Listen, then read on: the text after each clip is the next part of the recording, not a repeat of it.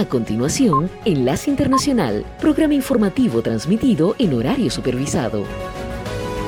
Esta es una producción internacional de Red Radial.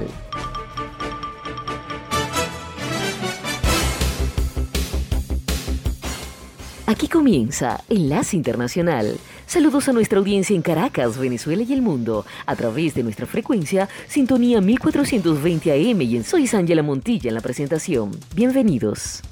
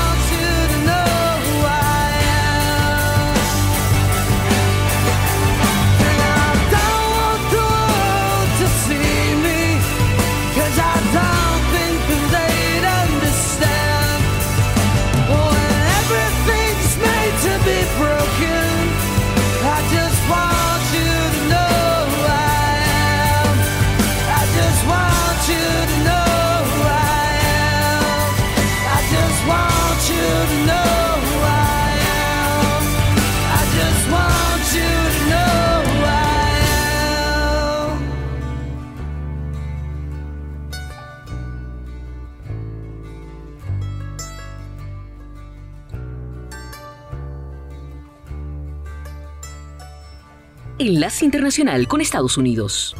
El presidente Joe Biden y su homólogo chino Xi Jinping se reúnen hoy en medio de un escenario geopolítico de gran tensión, ensombrecido por la guerra en Ucrania y marcado por la rivalidad entre Washington y Pekín, cuyas diferencias resultan cada vez más notorias. Sin embargo, desde la Casa Blanca destacan la intención de emprender una senda más estable a fin de mejorar las relaciones bilaterales entre ambas potencias. Esta cita tiene lugar en la paradisíaca isla de Bali en el marco de la cumbre del G20 y las expectativas son máximas. Como recordó el consejero estadounidense de Seguridad Nacional Jake Sullivan, es la primera ocasión en la que ambos mandatarios se sientan en persona desde que Joe Biden tomó el cargo de presidente. Una oportunidad para exponer claramente sus prioridades e intenciones y escuchar lo mismo de Xi Jinping. Sullivan ofreció más detalles sobre el enfoque del dirigente estadounidense y dijo textualmente, el presidente considera que Estados Unidos y China están inmersos en una dura competición, pero esa competencia no debería desembocar en un conflicto o una confrontación. Considera que debe mantenerse de manera responsable y que también hay áreas en las que podemos trabajar juntos, aseguró.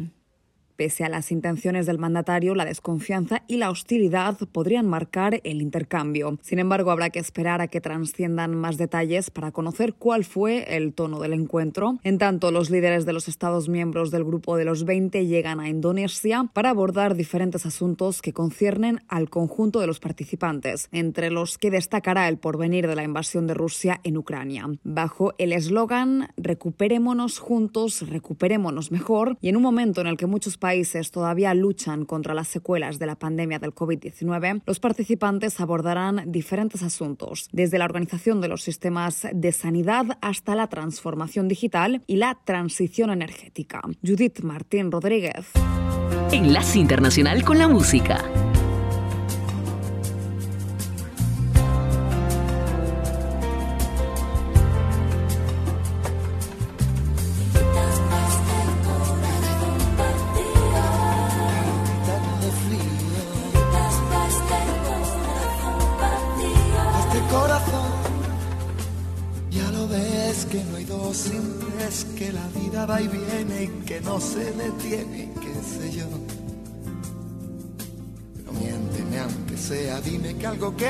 Nosotros dos, que en tu habitación nunca sale el sol, ni existe el tiempo ni el dolor.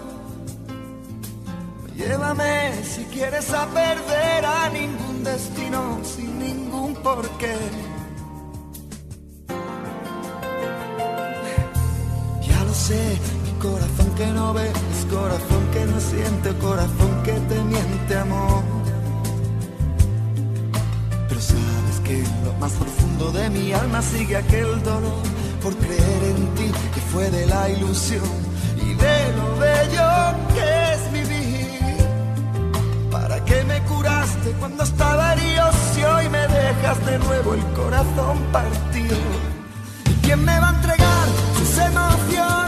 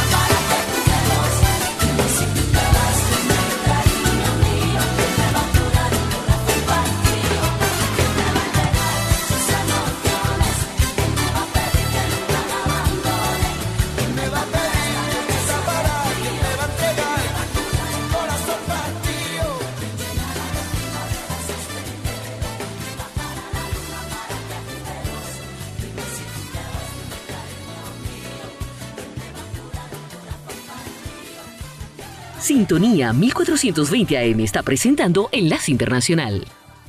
Mientras Estados Unidos estaba ocupado librando guerras contra los extremistas islámicos en Afganistán y el Medio Oriente, Rusia y China aumentaban constantemente su poderío militar a tal punto que el gobierno del presidente Putin muestra esos músculos militares en la vecina Ucrania y el Pentágono califica a China como su mayor amenaza para la seguridad nacional. En entrevista exclusiva con La Voz de América, el general Charles Quinton Brown Jr., jefe de personal de la Fuerza Aérea de Estados Unidos, advierte que el país no puede estar satisfecho con su posición como superpotencia mundial si quiere mantenerla. Nuestros adversarios han seguido mejorando, al mismo tiempo que hemos estado usando las mismas capacidades durante los últimos 30 años. La amenaza a la que nos enfrentamos no es la amenaza que veremos en el futuro, y eso es por lo que tenemos que hacerlo, tenemos que cambiar dijo, China tiene más personal militar en servicio activo que Estados Unidos y ha pasado décadas mejorando sus armas. En los últimos años, el ejército chino ha construido nuevos portaaviones, nuevos aviones de combate y un enorme arsenal de misiles. El gigante asiático gastó alrededor de 250 mil millones de dólares en su ejército en el año fiscal 2022, mientras que Estados Unidos gastó casi ocho veces esa cantidad. El veterano del ejército y analista de defensa señala que China ha elegido metódica y deliberadamente modernizaciones diseñadas específicamente para derrotar a Estados Unidos en el este de Asia, el campo de batalla más probable en caso de que estalle la guerra en Taiwán, un hipotético escenario que dejaría a los puertos y bases estadounidenses en la región vulnerables a los ataques chinos. Los chinos han desarrollado capacidades que son tan buenas, en algunos casos mejores que las nuestras. La ventaja militar de Estados Unidos en el Pacífico se ha erosionado por completo y sigo viendo a China corriendo, mientras que a menudo parece que nosotros en Washington estamos dormidos, dijo. La Fuerza Aérea de los Estados Unidos presenta el próximo mes un nuevo bombardero furtivo, el B-21, que reemplazará a los aviones B-1 y B-2 que existen desde la década de los 80. Algunos funcionarios estadounidenses dicen que China quiere conseguir la capacidad de invadir y controlar Taiwán para 2027, mientras que China ha dicho que aspira a ser un ejército de clase mundial capaz de luchar y ganar guerras para 2049. Enlace Internacional con la música. And it sounds just like a song. I want more berries and that summer feeling. It's so wonderful and warm. Breathe me in, breathe me out. I don't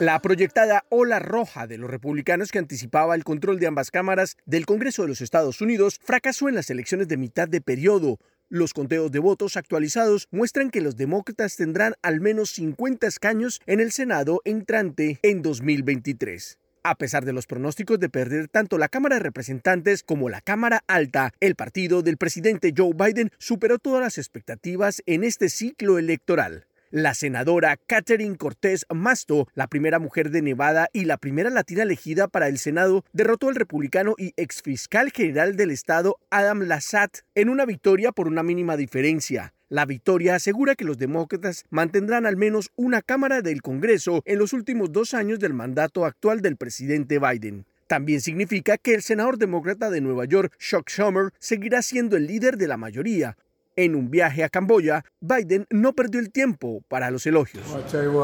Te diré algo, felicitaciones al senador Schumer, vuelve a tener la mayoría y ahora nos estamos enfocando en Georgia.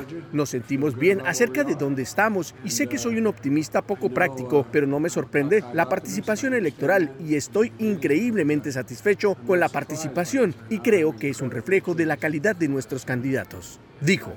La calidad de los candidatos ha sido un tema recurrente en esta elección, ya que el líder de la minoría republicana en el Senado, Mitch McConnell, criticó previamente a los candidatos de su propio partido y otros se unieron. Los candidatos seleccionados por el expresidente Donald Trump no les fue bien como él esperaba, como el famoso doctor Mehmet Oz, quien perdió su carrera en Pensilvania ante el vicegobernador demócrata John Fetterman, y Black Masters, quien perdió su candidatura contra el senador demócrata de Arizona, Mark Kelly. Mientras tanto, la Cámara de Representantes sigue demasiado cerca para proclamar victoria, pero parece probable que los republicanos alcanzan el umbral de 218 escaños requeridos para asegurar una mayoría. Con el Senado decidido, el país aún puede estar a semanas de saber quién controlará la Cámara, ya que los trabajadores electorales continúan contando las boletas. Enlace Internacional con la Música.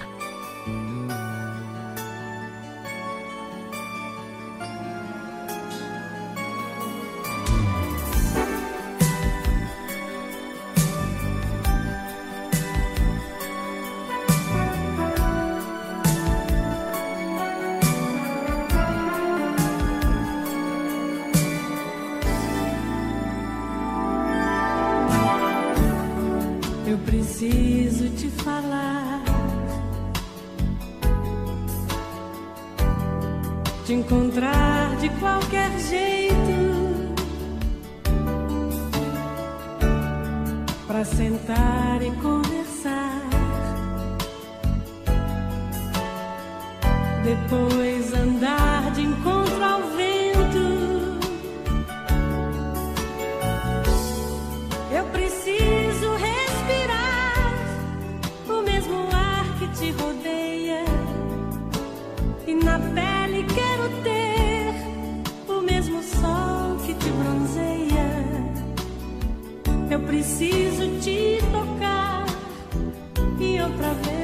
sorrindo e voltar num sonho lindo.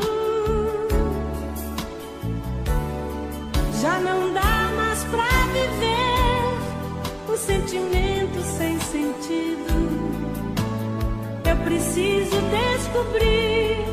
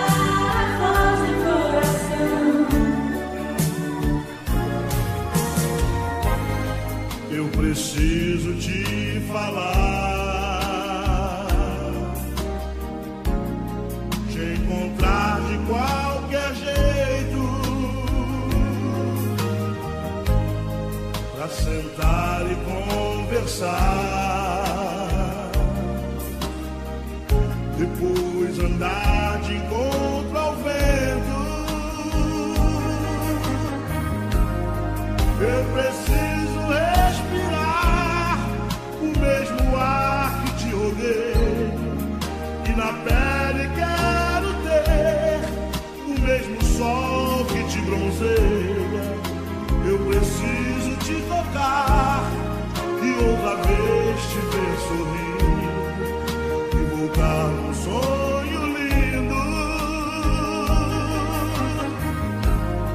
Já não dá mais pra viver um sentimento sem sentido. Eu preciso descobrir a emoção de estar contigo, ver o sol amanhecer ver a vida acontecer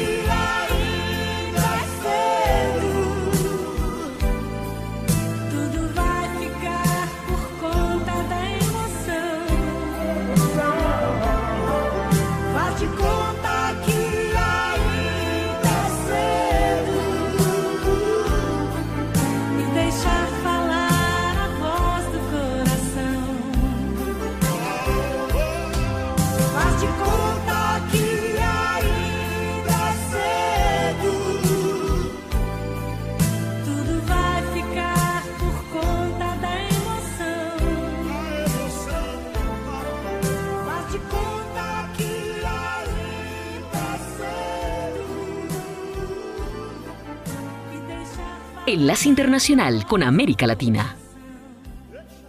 Balance trágico deja la fuerte ola invernal que azota a Colombia y datos de la Unidad Nacional de Gestión de Riesgo de Desastres indican que las fuertes lluvias que han causado deslizamientos de tierra, crecientes de ríos e inundaciones dejan a la fecha 207 personas fallecidas, más de 280 heridas, 37 desaparecidos y cerca de 488 mil damnificados en el país. Gloria Inés Ramírez, ministra de Trabajo en funciones presidenciales, señaló que el 70% del territorio nacional ha sido afectado. 730 municipios de 2103 que están impactados por la ola invernal y de ellos tenemos 130 en un estado de gravedad, estado crítico. Ante la emergencia, el gobierno nacional decretó desastre natural en el país y destinó recursos cercanos a los 437 mil millones de dólares para atender la emergencia, como lo anunció el presidente de la República, Gustavo Petro. Se han destinado ya los recursos, ya hubo una transferencia que debe sumar 2.1 billones de pesos para atender lo urgente, que es comida, en primerísimo lugar, salud para las personas afectadas, lugares donde reubicarse en las zonas de inundación. Ya el año entrante tendremos la tarea de reconstruir. El balance de las afectaciones señala que cerca de 6 mil viviendas han sido destruidas y más de 77 mil están seriamente averiadas. Entre tanto, los pronósticos meteorológicos indican que la temporada invernal se extenderá hasta finales de diciembre, por lo que los organismos de gestión de riesgo hacen un llamado a las comunidades a estar atentas a las alertas ambientales y se alejen de cauces de ríos y zonas propensas a derrumbes y deslizamientos de tierra. Desde Caracas, Enlace Internacional, por sintonía 1420 AM.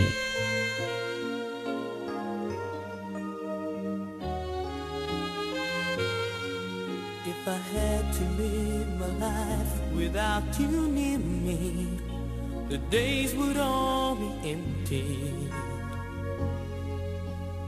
nights would seem so long.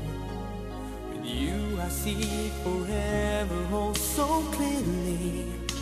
I might have been in love before, but I never felt this strong.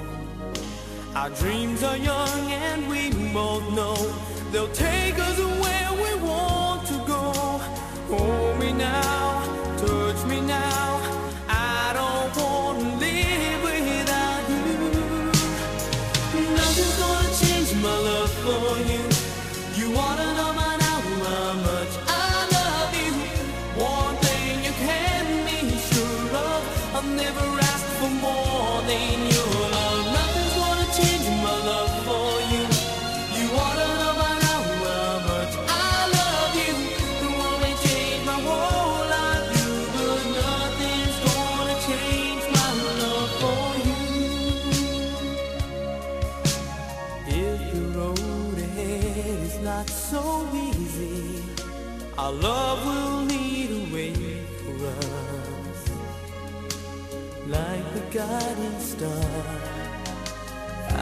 there for you if you should need me.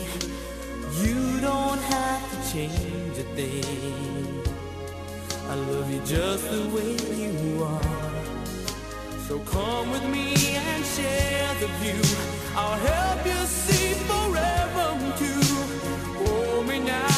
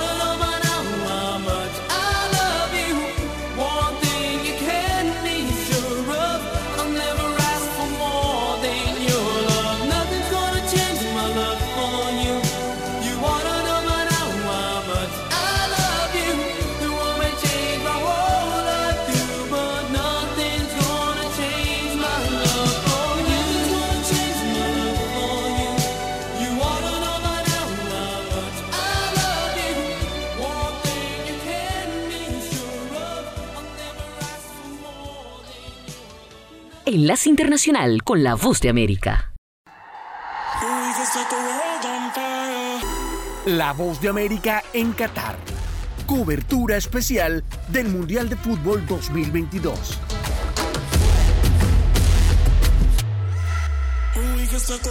con una de las personalidades más importantes que yo conocí en mi carrera del mundo del fútbol, además de un ser humano excepcional, una gran persona, un gran jugador que es y ha sido admirado por sus compañeros y por sus rivales y con quien he tenido el placer de trabajar en algunos estadios en Europa y en Sudamérica y ver cómo la gente se acercaba respetuosamente a pedirle sus, su, su foto, su autógrafo y, que cuenta algunas anécdotas. Está con nosotros hoy el emperador Claudio Suárez. ¿Cómo le va, amigo? ¿Qué tal, Nelson? Un placer estar contigo en tu podcast de Cortita y al Pie. Eh, la verdad que me da mucho gusto porque, como bien lo mencionas, eh, eh, pues prácticamente tú fuiste el culpable de estar yo eh, trabajando con los medios de comunicación porque nunca me pasó por la cabeza estar ahí trabajando de analista. Eh, yo la verdad decía, veía a los periodistas y luego a veces que me molestaba enojabas. con ellos, los odiaba, ¿no? y me trago mis palabras, ¿no? Ahora veo, entiendo muchas cosas, ¿no? Que finalmente todo esto es en parte, parte del negocio, del show, y que es fundamental, ¿no? En, lo que hacemos también. Eh, creo que nos necesitamos ambas, eh, tanto eh, los futbolistas, bueno, el deporte como pues la prensa, ¿no? Indudablemente. Y es un placer saludarte, Nelson. Sin ponerme a la par de alguno de tus directores técnicos, yo sería tu Mejía Barón o tu César Luis Menotti para la televisión, digamos. Así es, así es, el descubridor. no sé de dónde saqué, eh, me viste ese talento, pero bueno, ahí estamos, ahí estamos aprendiendo todavía. No, sos, un- sos una persona adorable, tanto, tanto vos como tu familia, pero bueno, estos son cosas que hablaremos después cuando estaremos en Qatar juntos, seguramente tomando una soda, porque si me vas a invitar a una cerveza vas a tener que desembolsar 15 dólares, te voy avisando. No, no, no- importa, vale la pena invitarte a una cerveza y, yo sé que está muy restringido el alcohol por allá, por Qatar, pero bueno, eh, yo creo que ya habrá tiempo ahí para sentarnos a dialogar. Claudio, jugaste tres mundiales y uno te quedaste en la puerta. Eh, ¿Cómo fue tu experiencia, si podés contarla en pocas palabras, tu experiencia jugando como seleccionador? ¿Qué, qué, qué, qué es para un jugador de fútbol ser el, el- jugador de su selección y encima capitán? Sí, no, bueno, pues mi, ahora sí que mi andar en la selección mexicana fue precisamente, ya lo mencionaste, cuando me llamó César Luis Menotti en 1992. Y, y la realidad es que nunca pensé sumar tantos partidos. eh, siempre estaba yo con la mente más que nada de jugar precisamente un mundial. Y se me dio en 1994, pero ya no estaba César Luis Menotti, tomó la selección Miguel Mejía Barones en ese entonces. Y para todos los que nos tocó estar ahí, pues fue una gran experiencia y sobre todo para mí, ¿no? El sueño de, de toda la vida, de, desde niño que veía los mundiales, me acuerdo del México 86, luego en el de 1990 México no pudo participar por temas ahí administrativos y, y ya estando en la cancha, me acuerdo que eh, fue nuestro primer partido contra Noruega, eh, la verdad yo no soy muy po- soy poco expresivo, pero estaba llorando, ¿no? De la No. emoción, de los nervios, de, de saltar a la cancha y ya estar en un mundial, o sea, se te vienen todos los recuerdos, ¿no? Desde el, el sacrificio que, que me tocó hacer, desde que empecé en los Pumas y bueno, todo, todos los recuerdos, pero iba prácticamente como un novato, ¿verdad? Este joven, eh, lógico, habían jugadores de más experiencia en ese entonces, eh, encabezados Hugo Sánchez, por ejemplo, ¿no? Que era la máxima figura de que ha tenido México y este y bueno, pues fue un mundial, creo que eh, para muchos muy bueno eh, como futbolista y también para la afición, ¿no? Porque sí se, se sigue recordando esa esa selección. Después en el 98, pues ya es diferente la etapa, ¿no? Ya con más madurez, ya prácticamente yo era de los jugadores de experiencia. Esa combinación que se hizo con gente joven, esas cámaras que se dan muy pocas, y en, en ese entonces eh, dirigía Manolo Lapuente y formó una, una, creo que una muy buena selección, una buena combinación. Eh, nos volvió a tocar en la misma instancia, ¿no? Desde el 94 hasta ahora, pues México siempre ha estado pasando la fase de grupo. En 2002, desgraciadamente, sufrí una lesión previo al Mundial, faltando dos meses y medio, algo así. Y aunque alcancé a recuperarme, pero Javier Aguirre ya eh, tomó la decisión de no llevarme. Lógico, fue doloroso para mí no estar en ese mundial, pero sobre todo cómo se ma- manejó la situación. Creo que eso fue lo más triste de la y, y- y- y lo que me, me dolió, eh, que no se me habló claro. Pero bueno, finalmente ya no se dio. Viene la revancha hasta el 2006. Eh, Ricardo Lavolpe, eh, me acuerdo que habla conmigo, yo ya tenía 37 años, yo era el más viejo, era de más experiencia, y este y él ya tenía conformada prácticamente de su selección, se puede decir, ya con sus los jugadores base, los titulares, Eh, a mí me llevó prácticamente en caso, ¿no? Así como decían, en caso de emergencia, rómpase, porque me lo dijo muy claro, me dice, mira, eh, yo te llevo porque si, este, si estás bien físicamente, eh, lógico, te necesito porque pues si llevo a un joven, no sé cómo le vaya a pesar un mundial y tú tienes toda la experiencia. Y sí me puse a tono, me puse bien físicamente, pero la defensa era Rafa Márquez, que estaba en su momento en el Barcelona, estaba Carlos Salcido y, y Ricardo Osorio, que traían ya un buen buen trabajo. De hecho, pues, los, de ahí se va Salcido y se va Os- Osorio a, a- a Europa. La verdad era una muy buena selección y esa fue ya mi última participación, incluso a, a nivel selección, ¿no? O sea, ya el 2006. Y cuando recordabas los, los mundiales previos a tu carrera, hay, hay gente que conoce esta historia tuya y otra que no. Imagino viéndotelo, eh, venís de una, de una crianza muy humilde. Yo conozco tu historia, mucha gente no la sabe. Eh, imagino el, el esfuerzo, imagino juntarse la familia para ver los partidos del 86. ¿Fuiste a algún partido en aquel mundial en tu país? No, no, no, no tuve la oportunidad por el tema económico, la verdad que lo, lo más cerca que, bueno, yo soy de Texcoco, Estado de México, y para la gente que, que conoce más o menos eh, la, eh, la Ciudad de México está cerca de, pues, sí, de la ciudad como una hora, se puede decir. Eh, es un pueblito, eh, realmente lo más cerca era en, en Zahualcoyo, eh, que es donde jugó si no, eh, Uruguay o jugó Dinamarca, que incluso se me acuerdo esa historia, esa goleada histórica que le meten a Uruguay los daneses. Y este y lógico, pues Argentina, mismo Argentina jugó en, jugó en Ciudad Universitaria, pero no, no, no tuve la oportunidad de, de poder ir a un partido, todos fueron, los veía por televisión y indudablemente la eh, emocionados por también por lo que estaba haciendo en ese entonces México, que, que él- ellos sí avanzaron del quinto partido, ¿no? llegaron hasta jugar ya después contra eh, Alemania en, en Monterrey, pero pero sí me dejó marcado sobre todo ese ese mundial del 86, ¿no? Maradona, Platini, Zico, o sea, grandes figuras, ¿no? Que ¿Y, y qué defensores veías en ese mundial que te llamaban la atención? Fíjate que yo me enfocaba más En los los delanteros. delanteros. Sí, de hecho yo debuté como delantero, ¿no? O sea, realmente a mí me empezaron, me empezaron a, a bajar, era tan productivo que me dijo el entrenador, vente mejor a defenderlos, a defender. A mí me pasó lo mismo en mi carrera. Yo comencé como delantero y terminé como suplente del portero, así que imagínate. Sí, y bueno, jugué todas las posiciones, pero en serio debuté como centro delantero ya en primera división, en Pumas. Y Miguel Mejía precisamente fue el que me empezó a utilizar como una especie de comodín y después ya me afiancé como defensa central. De hecho, en el, en el 93, 94 es cuando ya empiezo a jugar como central, porque incluso con Menotti eh, me ponía pero más de lateral por derecho Correcto. en las eliminatorias. Correcto. Y, y su- y Este- supongo que el Brody Campos copió lo malo que era de delantero cuando él quiso jugar de delantero también, ¿no? Tu compadre, Jorge Campos. Sí, de hecho, fíjate que eh, teníamos una... Él llegó antes, antes a los Pumas, entonces él era suplente de Adolfo Ríos en ese entonces. Y sí, efectivamente, eh, me acuerdo Jorge Campos le dice a Miguel Mejía Barón, y bueno, él se da cuenta y dice, no, no le voy a quitar el puesto a Adolfo Ríos. O sea, la verdad, Adolfo andaba muy bien y le pide una oportunidad a Miguel Mejía Barón de jugar como centro delantero, como delantero, porque sí, también lo hacía bien. Y Miguel Mejía lo manda a la reserva, que en ese entonces era la reserva profesional, no era lo que es hoy en día la sub-20 y la sub-17 y todas esas categorías. Y jugamos juntos, porque yo venía ahora sí que subiendo de, de categoría, entre comillas, entonces jugábamos juntos en la reserva y en serio metíamos goles. Y Eso por no eso- mucha gente lo sabe. y por eso y por eso finalmente los dos bueno Miguel Mejía le da la oportunidad a Campos y a mí también como centro delantero o sea de hecho jugamos y ya estaba Luis García David Patiño Germán Tello bueno de los jugadores ya con que, te- que tenían cierto ya recorrido no en esa posición. Y, y sí yo la tenía la verdad muy complicada no con todo este peleando una posición ahí con ellos. Pero bueno, después por eso yo creo Miguel Mejía me empezó a acomodar en otras posiciones, ¿no? Pero bueno, ahí fue donde también Campos empezó como, como delantero, ¿no?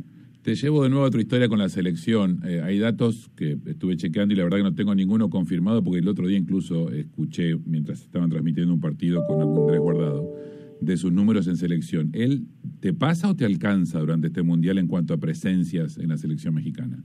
De hecho, ya yo lo que tengo entendido ya me empató en partidos. O sea, por ahí, mira, FIFA creo que me quitó por ahí un partido, no sé por qué, ahí entre yo según según mis cuentas y, y hubo un periodista que, que hizo una investigación que sí y sí ahí los tenemos 178 pero no es, a mí es lo de menos no o sea lógico incluso con guardado me tocó todavía participar en ese 2006 yo me Exacto. acuerdo entre, to- todas las entre todas las charlas que, que, que hacíamos con el psicólogo con de, de, de motivacionales, de, de consejos y todo, pues yo prácticamente era lo que yo hablaba con, en ese entonces estaba Memo Ochoa también como tercer portero, y Andrés Guardado pues era todo un, era bien, un jovencito, 18 años, ¿no? Que la Volpe se la jugó con él y le respondió, y, y, y en ese entonces hablábamos mucho, ¿no? Yo les daba muchos consejos, ¿no? Que ojalá hicieran una gran carrera y la constancia y todo, pues, ya sabes, todo, el, todo el choro, ¿no? Que.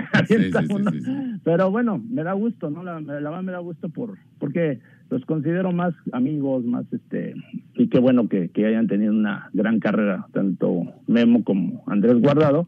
Indudablemente me va a superar, ojalá, y qué bueno que lo está apoyando la federación, ¿eh? porque también a mí, no- a mí no me apoyaron tanto. o sea, Sí, estabas de un hecho, poco desamparado, ¿verdad? Sí, bueno, eh, lo que pasa es que yo siento que falta, nos falta en México esa este eh, esencia o no sé cómo llamarle de, de, de, de hacerle reconocimientos a nuestras este deportistas o en general, ¿no? O sea, ese- esos reconocimientos, como que no no tenemos esa esa mentalidad. Eh, creo que nos hace falta eh, ese reconocimiento. Has tenido una, el Salón de la Fama, que me acuerdo que tuve la oportunidad de estar presente y, y estábamos todos felices aquel día. Sí, claro. Bueno, eh, Pachuca, que lo ha hecho muy bien en, el- en el Salón de la Fama, ¿no? Que está pro- está avalado por FIFA.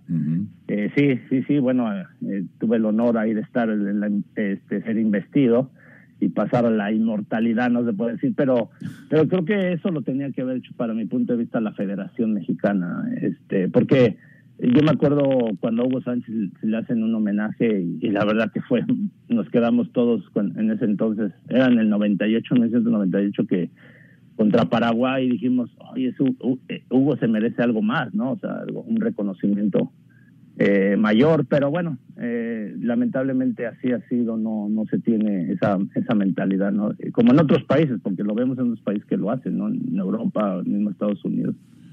Fuiste campeón y levantaste la copa en el trofeo más importante a nivel selecciones mayores de, de México, que fue la Confederaciones. ¿Es el más importante para ustedes hasta ahora o, o no? Quitando la, la- Sí. quitando los Juegos Olímpicos, que no es, no es selección absoluta, ¿no? Es el más es. importante, ¿cierto? Sí, sí, eh, sí, yo sí, sí, pues es el más importante que se ha ganado a nivel selección este mayor o absoluta, como le llaman. Eh, sí, al- al- mucha gente lo menosprecia que porque es que todo, todo le ponemos pretexto. Dicen, ah, es que jugaron en México y ay, así que chiste, ¿no? Y que sacas ventaja. Pues es que finalmente, y, y nosotros en ese entonces lo hablábamos, que era nuestra gran oportunidad de, de, de, de, pues de ganar algo. Es, es la realidad, porque yo pondría uno de los logros más importantes es este por ejemplo la Copa América de 1993 y que la perdimos contra Argentina Eh, yo siento que no es fácil llegar a una final de una Copa América no y sobre todo nuestra primera participación y, y creo que fue como un parteaguas para el fútbol mexicano y la Copa Confederaciones lógico eh, teníamos cierta ventaja también creo que nos ayudó mucho que veníamos ya de una de, estar mucho tiempo juntos trabajando. Eh, fuimos me acuerdo, un torneo a Corea, luego de ahí nos pasamos a la, a la Copa América de Paraguay.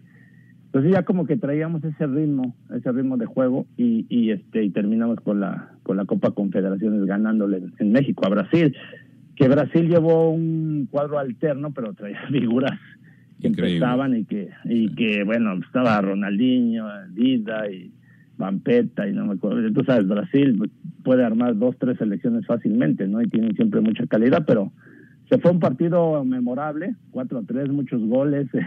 Este, el, el, el marco, cómo se dio en el Estadio Azteca, la gente bien metida con con, con, con la selección y la verdad pues es de los momentos eh, más agradables y creo que el mejor de mi carrera, ¿no? Porque incluso me, tuve la fortuna de ser capitán y recibir el trofeo. Recuerdo. Eh, mencionaste la Copa América 99 en Paraguay.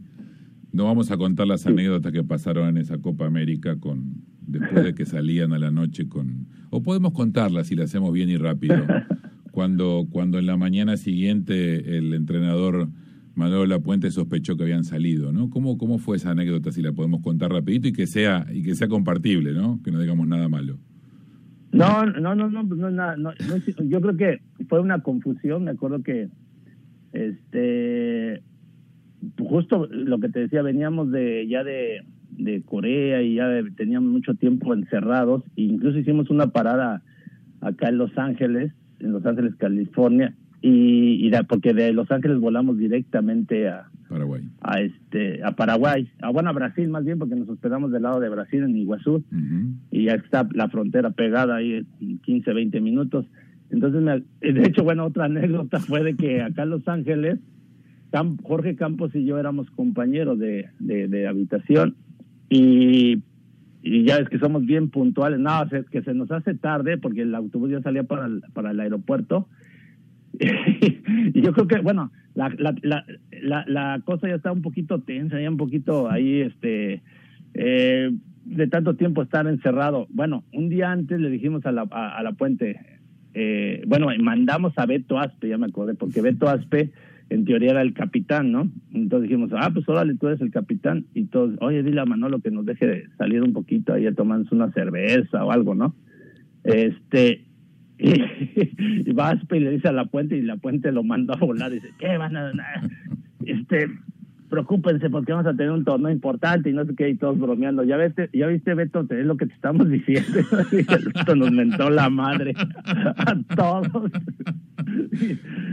Y, se la aplicamos. Y luego, no, bueno, ya el otro día, este, Campos y yo no habíamos cerrado la cuenta del, de la habitación, ¿no? Entonces, este, ya vamos ahí en recepción, y, pero justo casi para salir se tardaron y que nos deja Manolo La Puente que arranca el autobús para el aeropuerto. y Jorge y yo nos quedamos desde el hotel y nos quedamos y compadre, ¿y ahora qué hacemos? Se pasó de listo, cómo nos dejó y no sé qué, y nos empezamos solitos a calentarme la cabeza. No, vámonos para México. Y agarramos un taxi y nos fuimos al aeropuerto y este y estábamos, no, vámonos para México, ya, que no sé qué. Y no, bueno, ya total se nos bajó ahí la calentura, eh, incluso pagamos para irnos en primera clase y ya decimos, ah, este, nos subimos primero que ellos así y ya cuando se empiezan a ver y empezamos a bromear, ¿qué ustedes nos dieron primera clase o qué? Y estaban en- en- enganchados todos, pensaban que sí. Y, todos, no, que no se vale como ustedes y nada más son los consentidos. Y, y ya le dijimos a la puente y la puente ya, más, ah, está bien, está bien, para que se cuiden y que no sé qué lleguen descansados. Digo, no, pues nos pagamos. Luego ya, este, estando allá en Iguazú, pues ya jugamos contra Brasil y perdemos, ¿no? Entonces, perdimos 2-1 y este ya en la noche, ya en la cena, eh, estábamos Mario Carrillo, eh, Gustavo Vargas y el profe Ariel González eran los, el cuerpo técnico de Manolo, y Manolo se va a su habitación y entonces nos hablan ellos, eh, ¿qué pasó? ¿Por qué? ¿Cómo el equipo? ¿Cómo lo ven? ¿Por qué? Muy- lo veo muy tenso y no sé qué, y le- ya les dijimos, oye, pues denos chance, pues salir un ratito, ¿no? ahí a, a, a relajarnos, tom- tomarnos una copa, una cerveza, algo así. Y este, y dicen, ok, váyanse, váyanse, váyanse. Este, yo ahorita le hablamos con Manolo y no hay problema.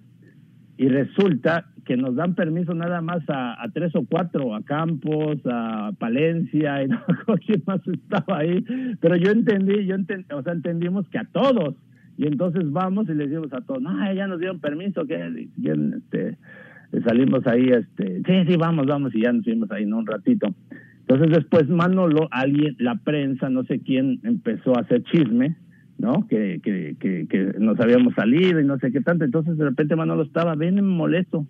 Y decíamos, "Oye, ¿qué tiene? ¿Qué tiene? Y está, antes del entrenamiento dice, a ver, pónganse así en hilera. Y, si, y empezó a tirarnos un sermón de que no, no se vale. Y el que se haya salido y que no sé qué. Este, lo, ahorita lo regreso a México y lo va a dar de baja y que no sé qué. Y dice, a ver si, dice, denle un paso al frente los que se salieron, los que... Y pues dijimos, y yo agarré y todos ese que me estaban viendo y que ya damos el pase casi, el paso todos a- adelante, ¿no? Y ya habían cuatro o cinco que se quedaron así y, y se queda Manolo así como que no supo qué hacer y que regaña a los hijos. ¿Ustedes por qué no fueron? Hay que hacer grupo y no como que la cambió todita. Dice, pues haber dicho no voy a correr a todos. Y luego ya la aclaramos, ¿no? Le dijimos, es que y ya le dijimos a Mario y a Gustavo. Y dice, pero es que nada más eran ustedes, no todos. Y ya pues fue una, una confusión, ¿no? O sea, pero no, o sea, no pasó nada. Y, y yo creo que eso nos fortaleció Sí, llegaron a llegaron al tercer y cuarto puesto, ¿no? al tercer puesto. Vamos a hablar de lo que se viene ahora. Eh, ¿Qué chances le ves? ¿Cómo ves al equipo? Eh, ¿Son desmedidas las críticas? ¿Vos que has vivido cuatro procesos prácticamente previos a un mundial? Eh, lo que pasa es que la selección mexicana es un, este, creo que el técnico tiene más presión que el presidente de la República Mexicana porque pareciera que no todos están al pendiente del fútbol, ¿no? Y que bueno, es muy popu- es tan popular, eh, es muy cuestionada, ¿no? Y, y bueno, yo la verdad no no me había tocado ver como esta selección que esté todavía con tantas dudas, o sea, de de de, de, de buscar eh, bueno, más bien esperar a jugadores que están lesionados. Este que eh, yo creo que por eso se ha armado esa polémica, que hay jugadores que, que prácticamente no tienen ritmo, o sea, y, y es difícil poderlo obtener muy rápido. O sea, tienes que mínimo unos cuatro o cinco partidos para agarrar el ritmo, estar bien físicamente, o sea, y es un mundial, o sea, tienes que Sí, estar es- es un mundial a diferente. ¿no? Que tienen siete días. al- usted, bueno, México ha venido entrenando un poco más en, en España, pero digo, todos los equipos tienen siete días para juntar a todos los jugadores. Sí. Es, es lo oficial de la FIFA, ¿no? Es, es complicado para Sí, los es- entrenadores. Sí, sí, sí, eh, sí, pa- eh, ahora sí que los entrenadores de todo, el- o sea, todas las selecciones de todo Todas. el mundo, porque, o sea, no es como las anteriores ediciones, ¿no? Que tenías dos meses casi para preparar, eh, prepararte en todos los aspectos, ¿no? Físico eh, y, y tener partidos de preparación y que estén juntos. Ahora, pues casi llegan todos al vapor. Entonces, más que nada, ese es el cuestionamiento eh, que se le ha dado al Tata, ¿no? ¿Por qué no aprovecha el, el, ritmo que tienen jugadores? Se ha cuestionado de que si no estaba de cerca, ¿no? De, de ir a los estadios, de, de estar al pendiente más bien de todos, ¿no? Y, y en base a todo esto que estás contando, ¿cuál es tu, si se puede dar, ¿no? Ahora que estás de este lado de la cámara y sabes que te lo piden siempre, como jugador seguramente la respuesta del jugador es más ambigua o, o menos comprometida, ¿no? Nunca vas a decir vamos Sí. a salir campeones del mundo. Pero ahora estando del otro lado de la cámara y te toca opinar, ¿qué, qué, qué chances le ves a tu selección dentro del grupo que le tocó primero para empezar? Yo le, le veo poco chance, la, te soy sincero. O sea, me, veo, por todo lo que estoy hablando, me genera muchas dudas. Este, yo estuve ahí, yo sé que también, por ejemplo, la del 98, ¿no? Que hablábamos, que, eh, que tuvimos un, una preparación, bueno, más que nada los partidos de, de preparación no nos fue bien, ¿no? Entonces había mucho cuestionamiento y no creían en nosotros. Pero creo que fue diferente porque te digo la preparación, o sea, nos preparamos con dos, tres meses antes y sabíamos que íbamos a llegar bien físicamente, que íbamos a llegar. Entonces, hoy en día es lo que te digo, o sea, yo creo que eso es lo que el cuestionamiento, ¿no? Que si el Tata toma esa mala decisión, de decir, ¿sabes qué? Agarro jugadores que sí tienen experiencia, pero no tienen ritmo, entonces ahí sí yo lo veo complicado que pueda ganar los partidos. Polonia, entonces dicen, no, le vamos a ganar a Polonia. Yo lo veo parejo, mismo Arabia Saudita, que Arabia ya no es la Arabia que a mí, incluso a mí me tocó jugar muchas veces en contra de ellos y les goleábamos también, ¿eh? Pero hoy en día la veo bien preparada y que te puede costar, ¿no? Argentina yo creo que es el partido más complicado, incluso Argentina yo lo doy como uno de los favoritos de- para ganar el Mundial, pues cómo lo está haciendo Scaloni, creo que en las eliminatorias lo hizo muy bien y se ve bien el equipo. Entonces, México sí yo lo veo así como que va a pasar si acaso de panzazo, pero después te encuentras con la llave de que lo más seguro es que sea Francia, ¿no? Francia o Dinamarca. Eh, lo más seguro sería Francia, ¿no? Si vas a la lógica es que México queda en segundo lugar, Argentina en primero y te enfrentas a Francia, ¿no? Si pasa en primer lugar Francia. Te llevo un poco más a, lo, a, lo, a la vida misma. Eh, eh, ¿cómo, ¿Cómo pensás que va a ser tu experiencia viviendo en Qatar? Un mes. Porque hay que decir que te vas como, como comentarista de Fox Deportes de Estados Unidos y no sé si alguien más, pero sé que por Fox lo vas a hacer. ¿Qué esperas de, qué, esperas encontrar en Qatar?